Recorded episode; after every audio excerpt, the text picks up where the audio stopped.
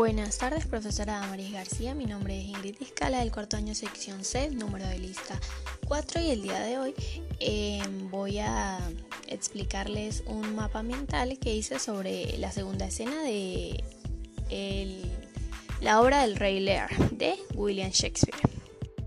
Los personajes de esta escena son Edmundo, Gloucester y Edgar.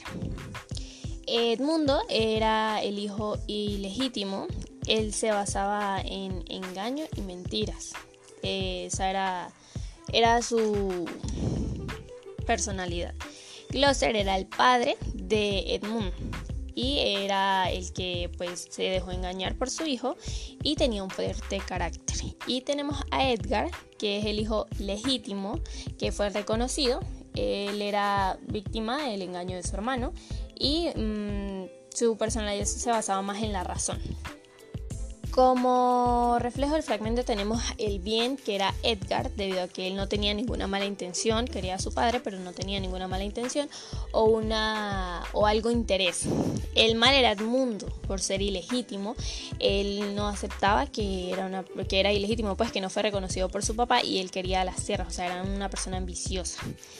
Eh, tenemos también como mal las mentiras y la avaricia, pues por parte de Edmundo.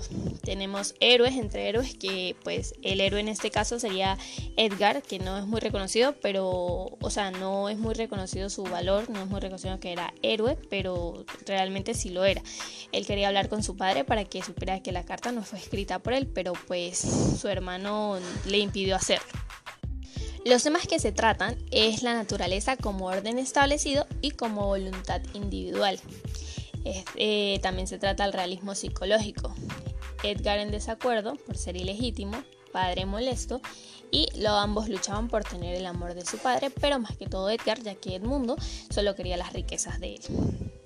En cuanto a la influencia social, tenemos el rechazo de el padre Glosser hacia su hijo, que era Edgar y tenemos una realidad objetiva.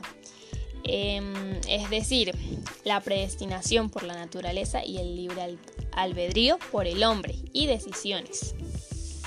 Para definir un poco más de qué se trata esta escena, pues tenemos dos partes. Eh, tenemos que para Gloucester el destino es lo único que rige la naturaleza, pero para Edmundo la voluntad individual del ser humano es lo que puede solucionar todo. Y Shakespeare aquí nos muestra o nos quiere dar a entender que ambas posturas son erróneas. También es interesante señalar que Gloucester, con la idea de la predestinación, adhiere una creencia del hombre como algo instituido desde afuera, más allá del accionar del individuo, mientras que para su hijo Edmundo, la injerencia del individuo y su voluntad de torcer los destinos parecería implicar que la ruptura del orden es lo que puede mejorar la condición humana.